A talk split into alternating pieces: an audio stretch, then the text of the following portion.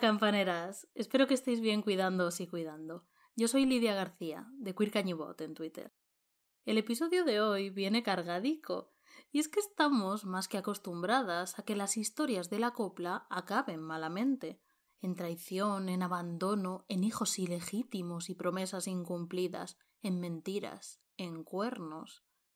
Pero en algunas ocasiones las historias de la copla acaban en el final final, en la parada última, en la muerte, muchas veces en muertes violentas.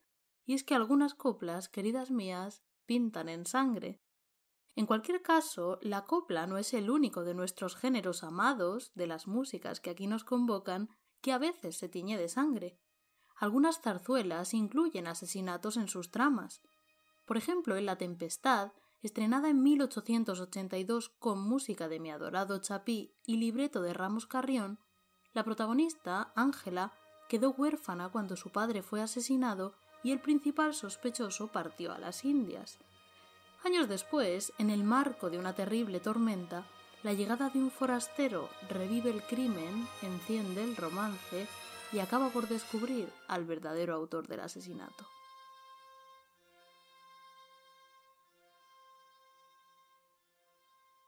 El cuplé, por su parte, ya sabéis que tiene un repertorio más tendente a la ligereza, al humor, al erotismo, la psicalipsis, y sin embargo, las historias tras bambalinas del género muchas veces son de lo más truculentas.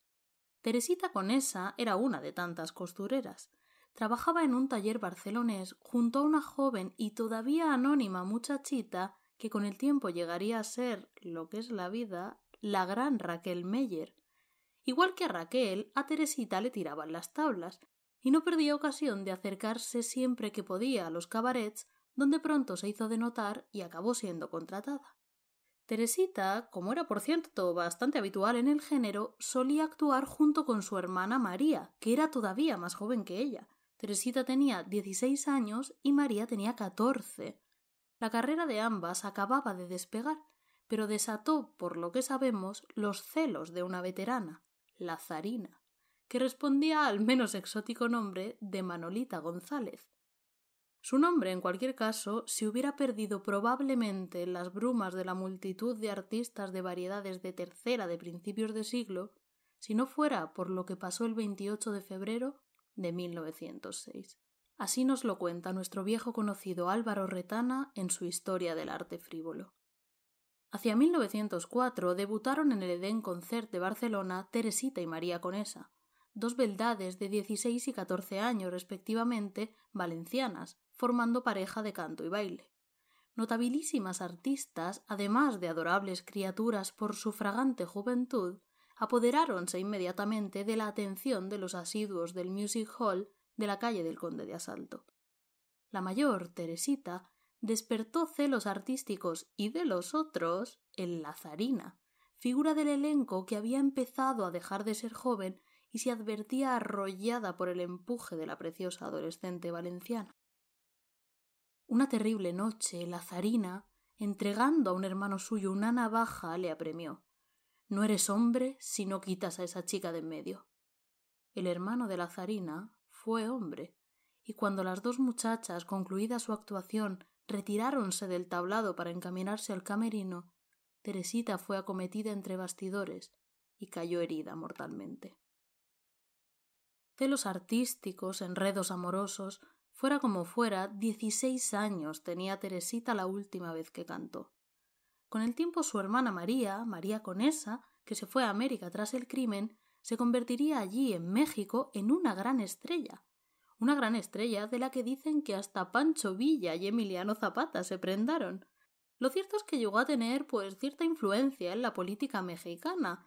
Por ejemplo, se conoce que era bastante amiga de Porfirio Díaz y que se llegó a fundar un partido político para defenderla de sus detractores.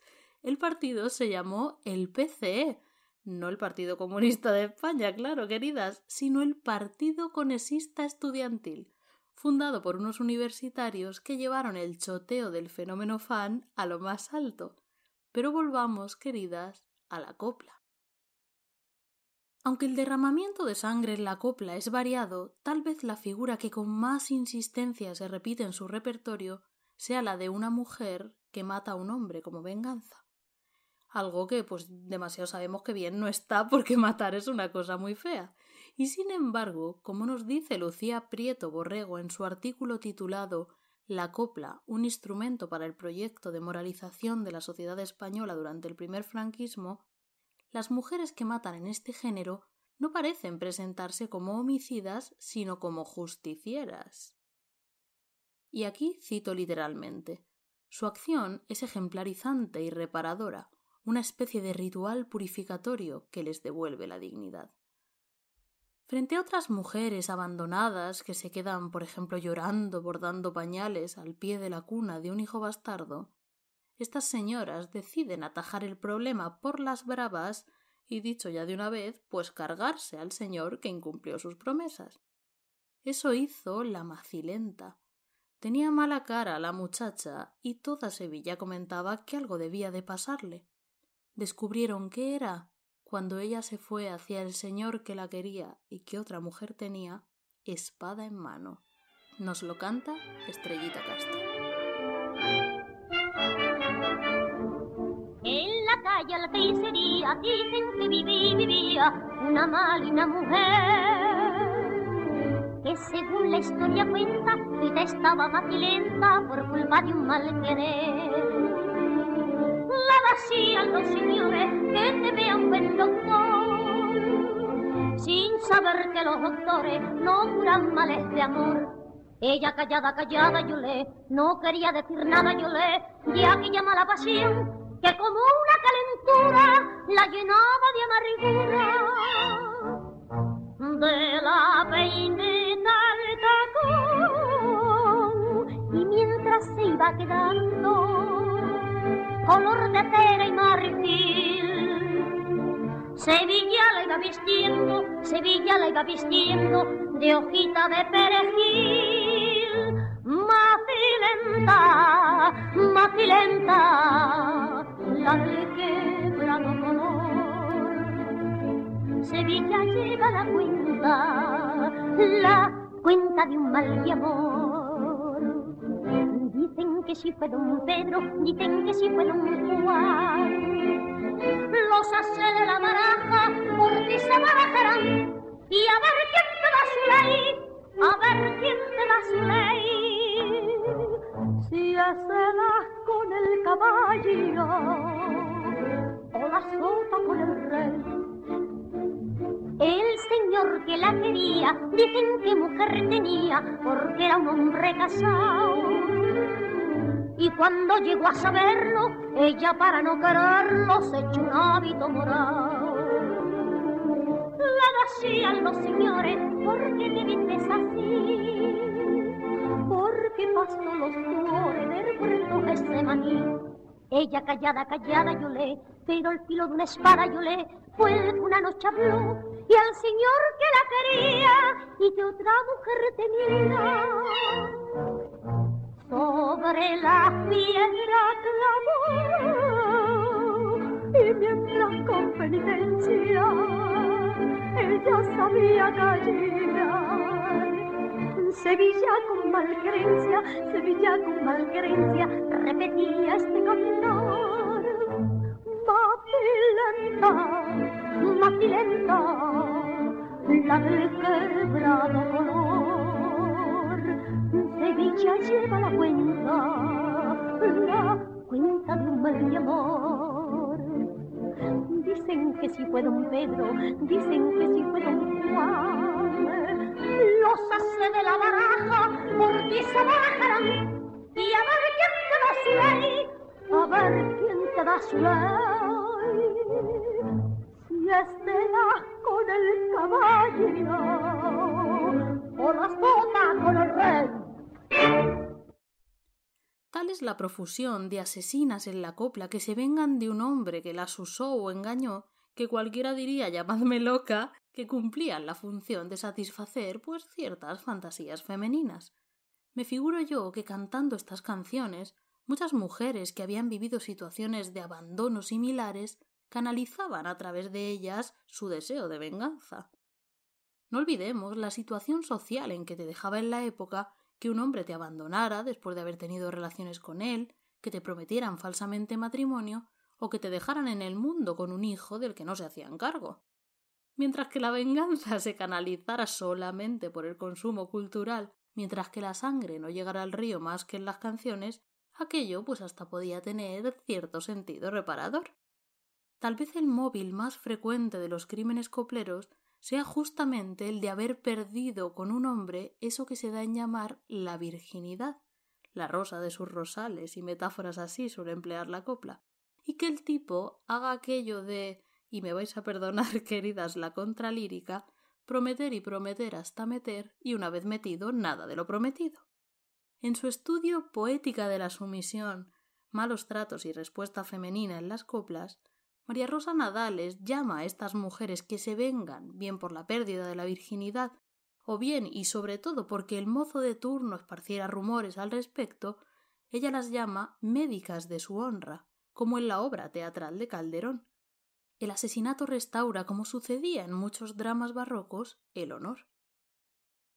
También es abandonada por un hombre la protagonista de nuestra siguiente copla, de la que no sabemos el nombre, solo el mote que le da la gente, la guapa.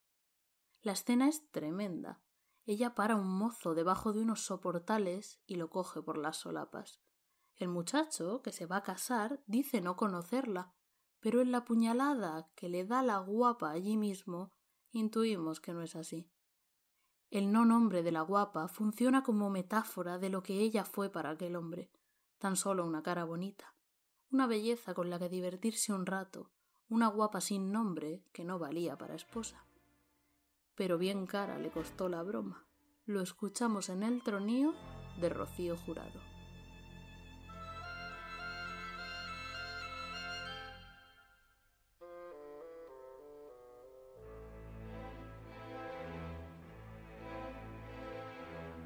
porque mi nombre lo tapa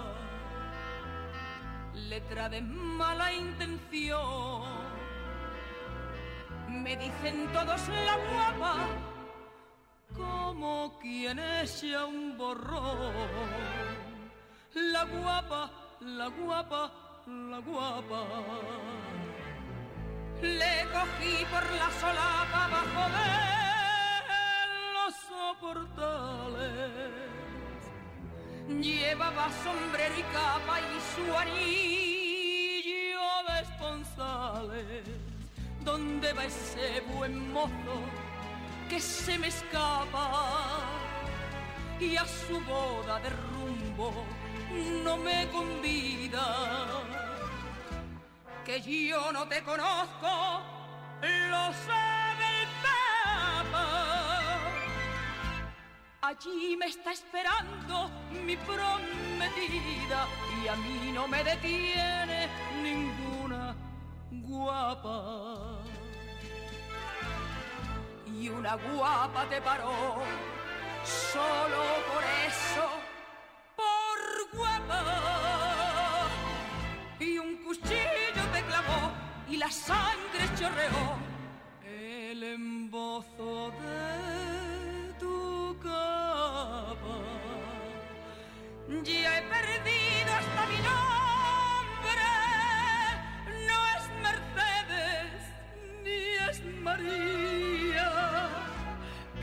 sangre de ese hombre, que la sangre de ese hombre, otro nombre me ponía.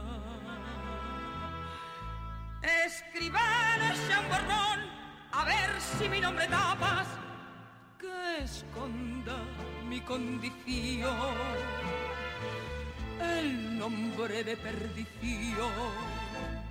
La guapa, la guapa, la guapa.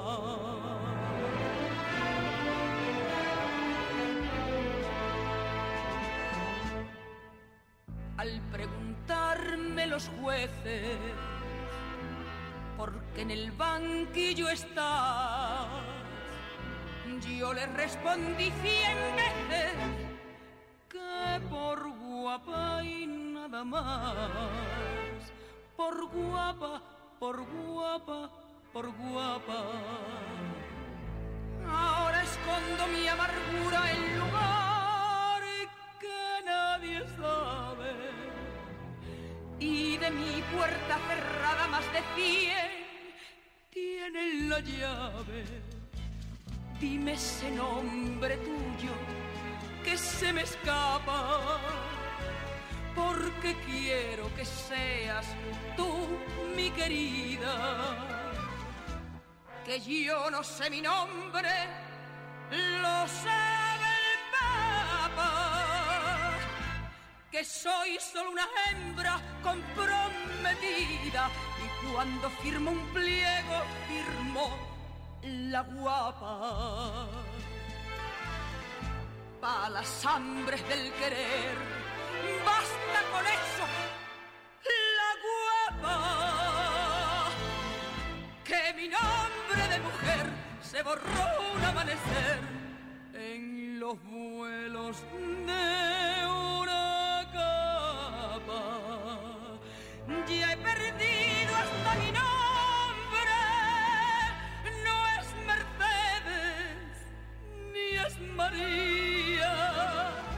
Que la sangre de ese hombre, que la sangre de ese hombre, otro nombre me ponía.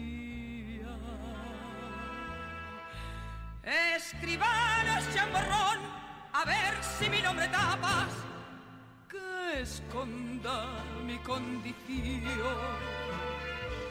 El nombre de perdición, la guapa, la guapa, la guapa.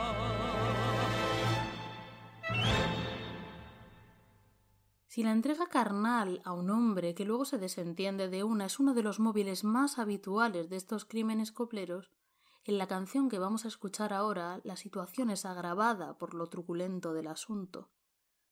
Siguiendo una costumbre muy extendida, esta mujer tenía el nombre de la patrona de su ciudad, de Utrera, que es por cierto la misma advocación de la Virgen que es patrona de mi pueblo, de Montealegre del Castillo, la Virgen de Consolación. Por cierto, el himno de la Virgen de mi pueblo es precioso y me obsesiona tanto más que cualquier copla, así que tal vez un día hablemos de él. El caso es que esta muchacha se llamaba así, Consolación. En el café donde su cante desgrana que más parece un burdel por las alusiones a la perdición y al rodar por los caminos, un día se presenta un hombre. Al verlo, Consolación salta como una pantera y lo acuchilla allí mismo. Por ladrón, dice ella en lo que parece una clara alusión a la pérdida de la inocencia, a que fue aquel hombre el que de alguna manera la introdujo en el fango en el que vive. Consolación no venga una traición puntual, sino toda una vida de abusos. Vamos a escuchar esta barbaridad de Ignacio Román y Francisco García Tejero en la versión que hizo Navajita Platea para el mítico disco Tatuaje, que tanto hizo en su día por acercar a más gente a la copla. Consolación la de Utrera.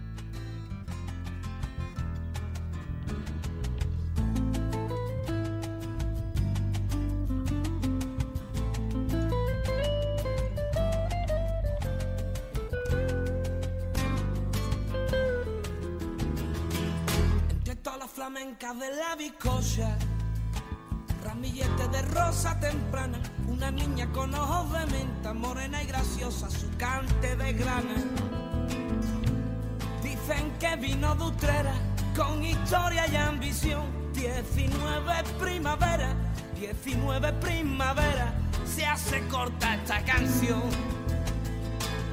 Consolación, la de Utrera querer de perdición se echó a rodar por los caminos. Consolación la de Utrera por el dolor de una traición cambió de rumbo su destino. Muy poquita confianza que la niña hace cuidado. Y en la miel de su esperanza hay veneno camuflado libre Dios, compañera, de que lo mismo que un ciclón, sus 19 primavera, le digan como te quiero, te digan como te quiero, porque no tienes corazón, porque no quieres ni el perdón. Consolación la de Utrera.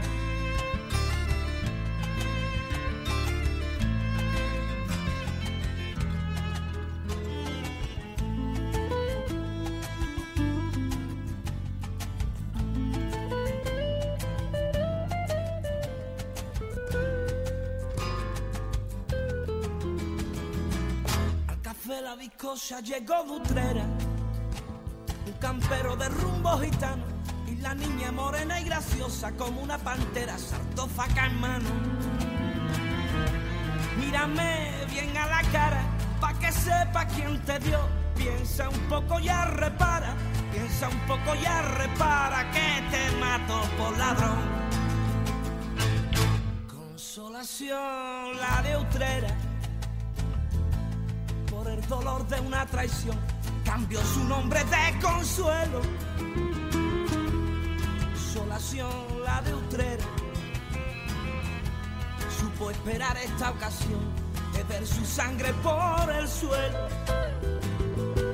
De avisar a los triconios para que vengan preparados. Se llamaba Juan Antonio y con otra está casado libre Dios, compañera, que ya pagaste tu traición y el ser tan mala como era. Si no me matan, me muero. Si no me matan, me muero. Porque no tienes corazón, porque no quieres ni el perdón. Consolación la la de.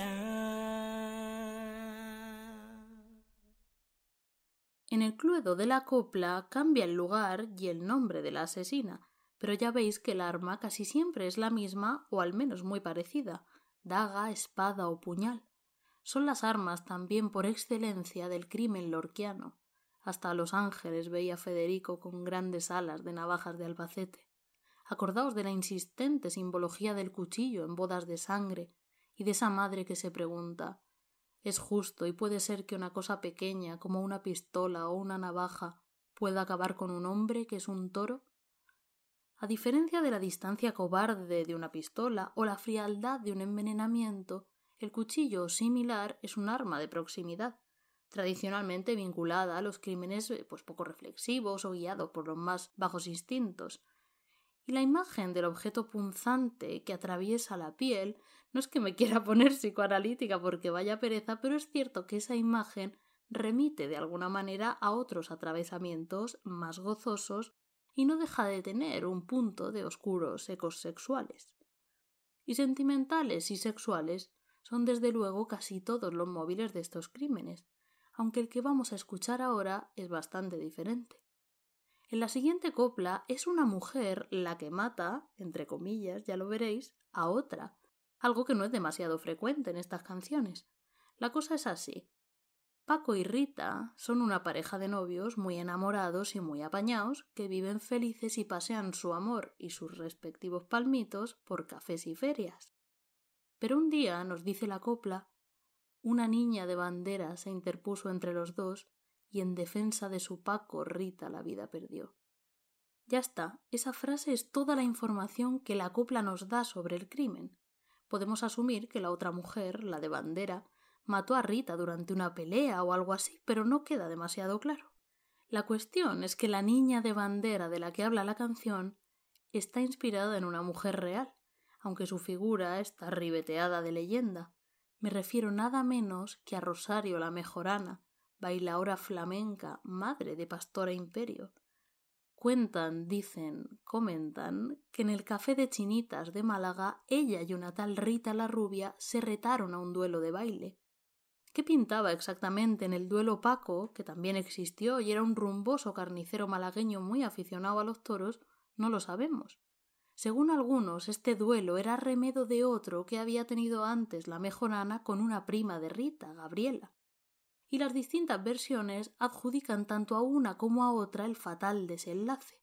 Digamos que bailaron durante horas y que llegado un punto Rita extenuada comenzó a sangrar. estaba embarazada y perdió al niño allí mismo. Dos días después la hemorragia acabaría con su vida y dejaría a Paco llorando por los rincones. Muerte por baile. Nos lo canta, nos lo llora Miguel de Molina.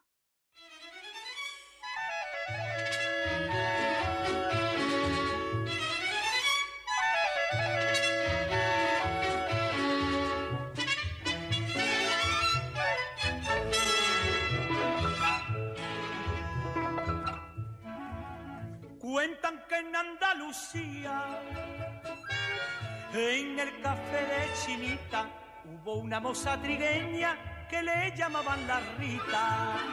Baila hora de tronío, las de ojeras azuladas, con sus chapines de raso y sus enaguas rizadas que se la llevó un gitano, la que quiso el señorío, que tuvo por nombre Paco y fue de color subido. Con el aire que tú llevas, ay, que cuando tú vas bailando y los ojitos de tu cara de vida me van llenando y a todo y todo el mundo le digo este estribillo cantando. Y ya me quiere mi Rita bonita, la llave de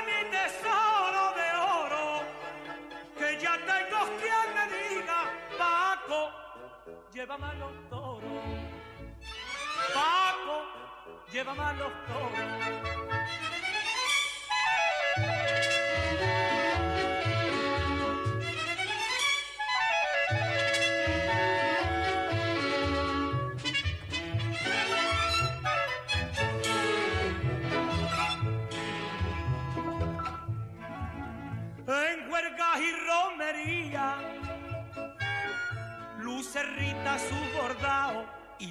De veleta con sus anillos dorados.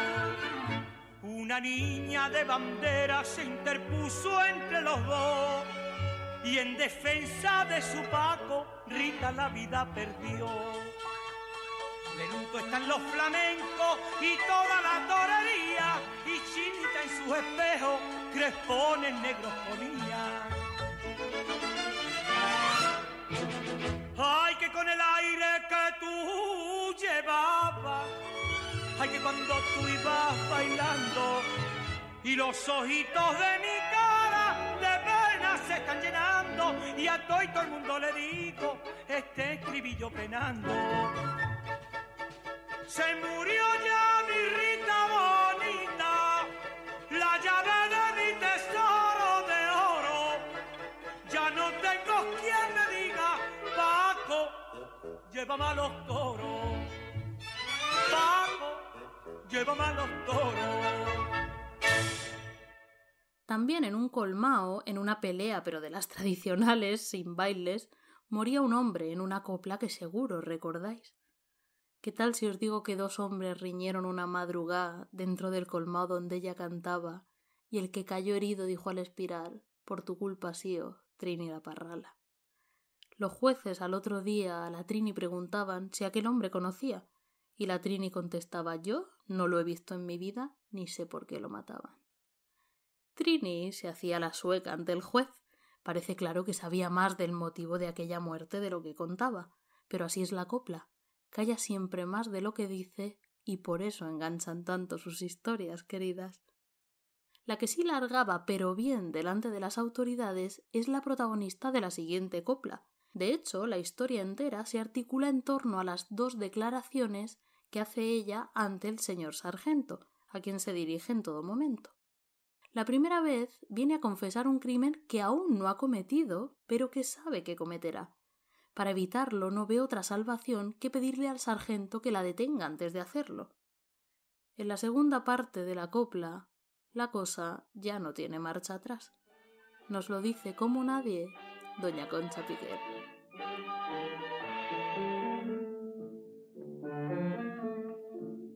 Póngame usted las esposas, señor Sargento Ramírez. Póngame usted los grilletes, que será mejor así. Que estoy pensando una muerte y no quiero cometerla. Que tengo un hijo y no quiero que se avergüence de mí. Aunque no haya dado motivo, diga usted que soy ladrona, que ando por malos caminos, que ofendí su autoría pero póngame usted presa, señor sargento Ramírez, que mis manos no responden si sigo con libertad. Carretera adelante, yo prefiero ir a seguirlo viendo con esa persona que el agua y el aire me ha quitado a mí. Señor Santo Ramírez, martirio me da un cristiano y yo no quiero tomarme la justicia por mi mano. Yo te sentenciado a muerte, pero me falta serrano valor para aborrecerte.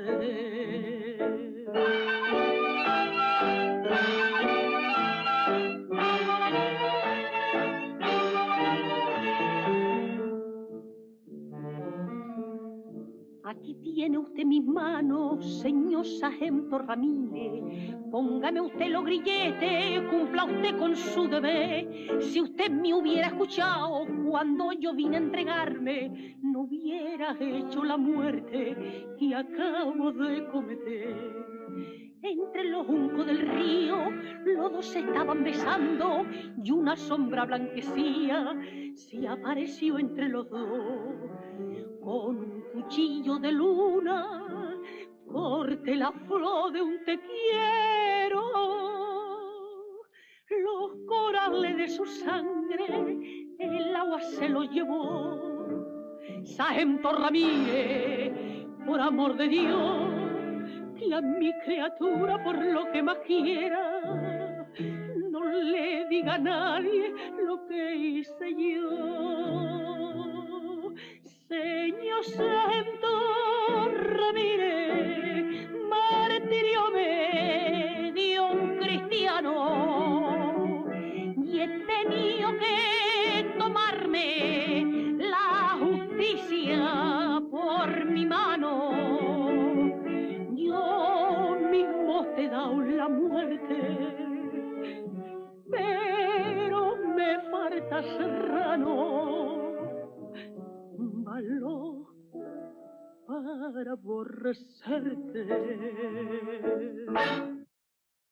El tomarse la justicia por su mano es en la copla que acabamos de escuchar una exageración.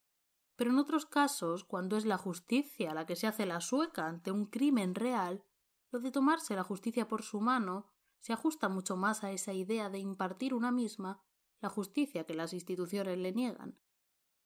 Hay un poema de Rosalía de Castro que se llama justamente así, La justicia por la mano.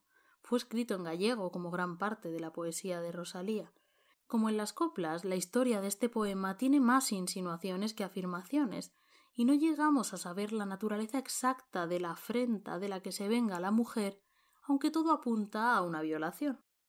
Lo que desde luego queda claro es la furia vengadora, una furia de siglos que incluso en la versión traducida, porque tristemente servidora no se atreve con el gallego, se traspasa la voz narrativa.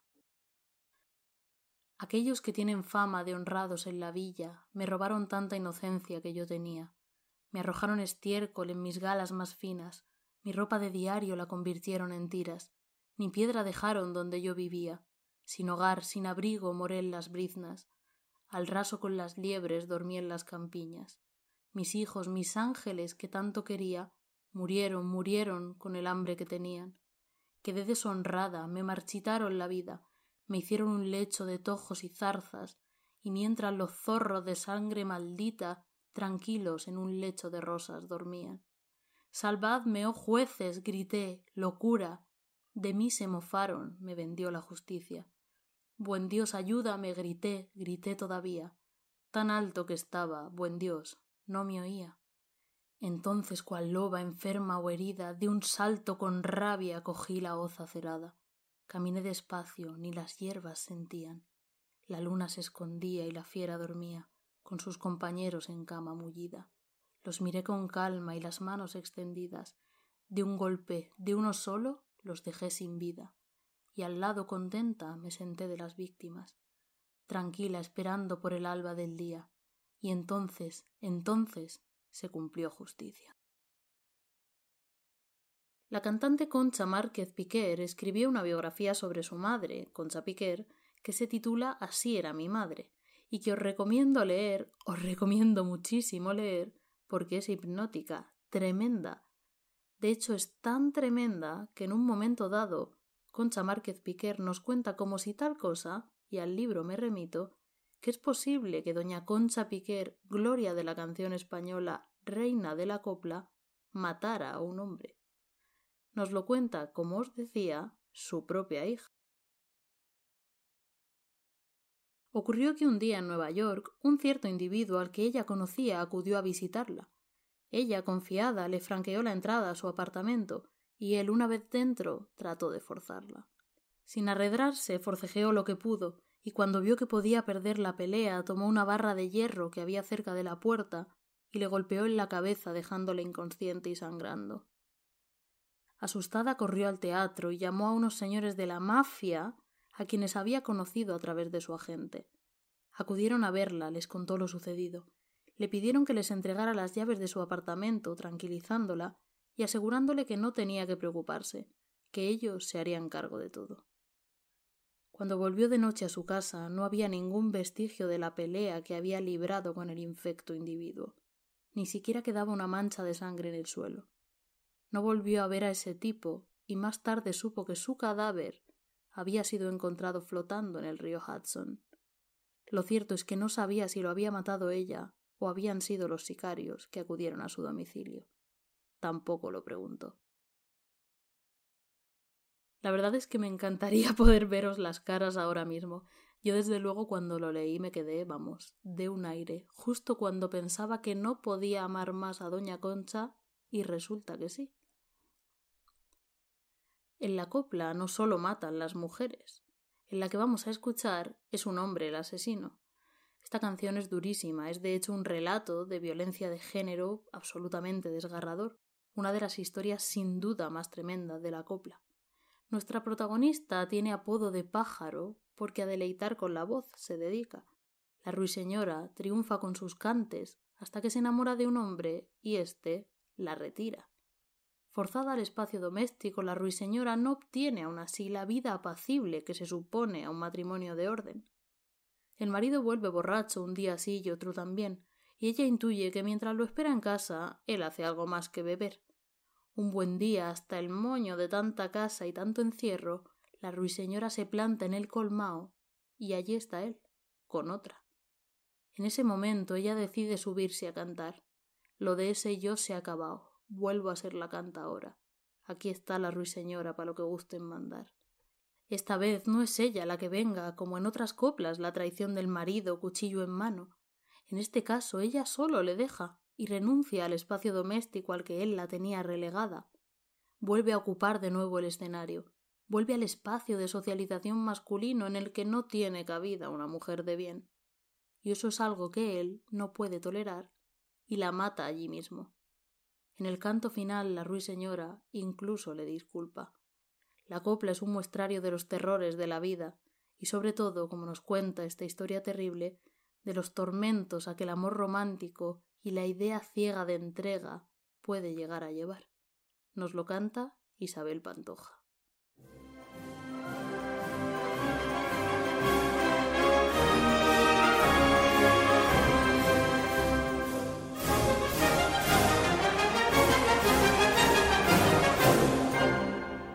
la taberna del tres de espada, entre guitarra y anís de mora, como cantaba de madrugada por sonar a la ruiseñora.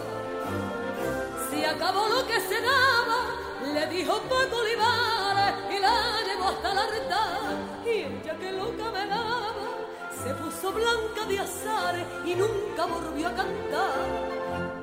Pero Paco antes del año empezó a volver de día y a beber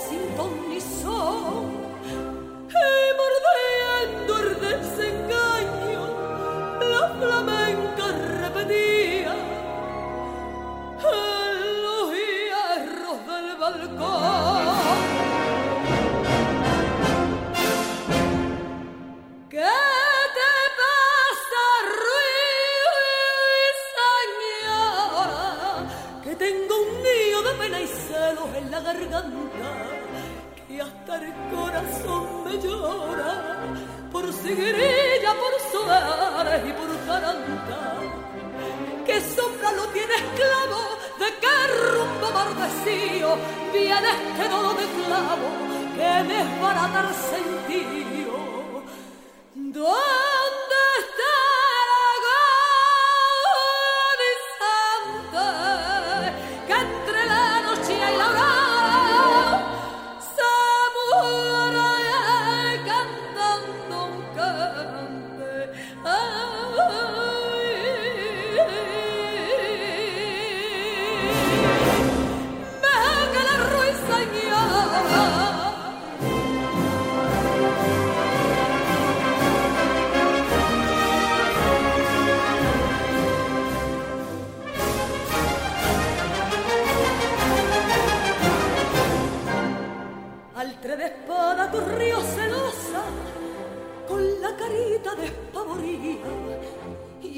Paco que con la rosa en una mesa se divertía. Subió derecha al tablao, aquí está la ruiseñora para lo que gusten mandar. Lo besé y yo se acabado, vuelvo a ser la cantadora con que vamos a cantar pues se va tu suerte y al relámpago de un tiro el café se iluminó.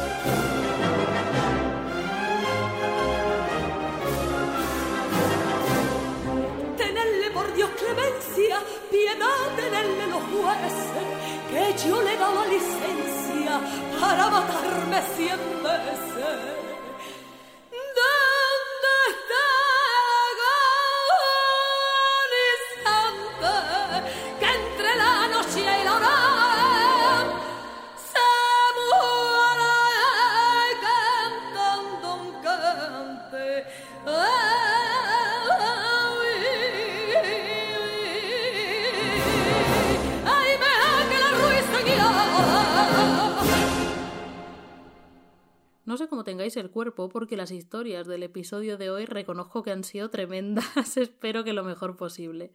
En el próximo vendré con algo más alegre, pero es que en la copla, como en la vida, cabe todo, el gozo y el horror, el amor y la muerte, todo en una coctelera que aunque embruja, también estremece. Os dejo, queridas mías, con la no menos tremenda historia de venganza de Lola Puñales en la voz de Concha Piquer, y yo me despido hasta la próxima. Cuidaos y cuidad.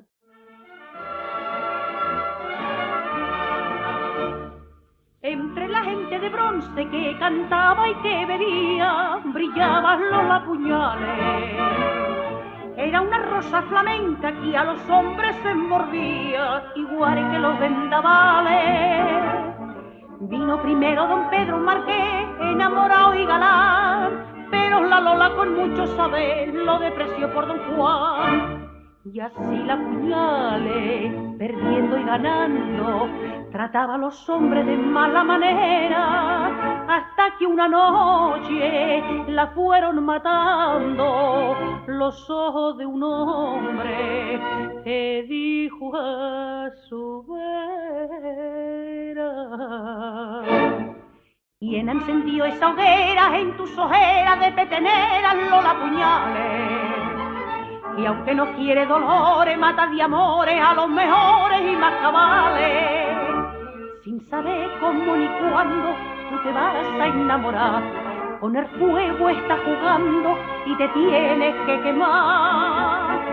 Y verás entrañas mías lo que son ducas mortales. Cuando llore de den la clarita de día sin dormir no la apuñales.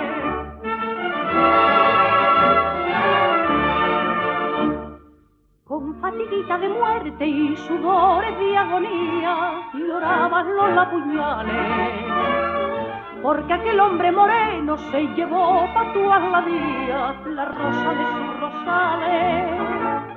Mucho te quiero y me muero, mujer, mucho te juro por Dios y si te vi no me acuerdo después de que en su brazo cayó.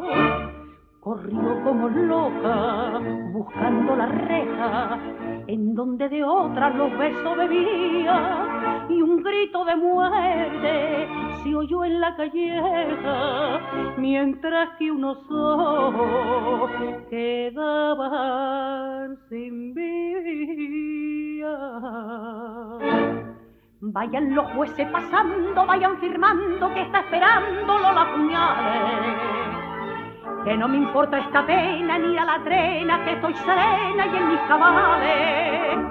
Lo maté ya sangre fría por hacer burla de mí. Y otra vez lo mataría si volviera a revivir. Con que apunte el escribano, que causante de mis males por jurar cariño en vano, sin siquiera temblar de la mano, lo mató, lo la puñale.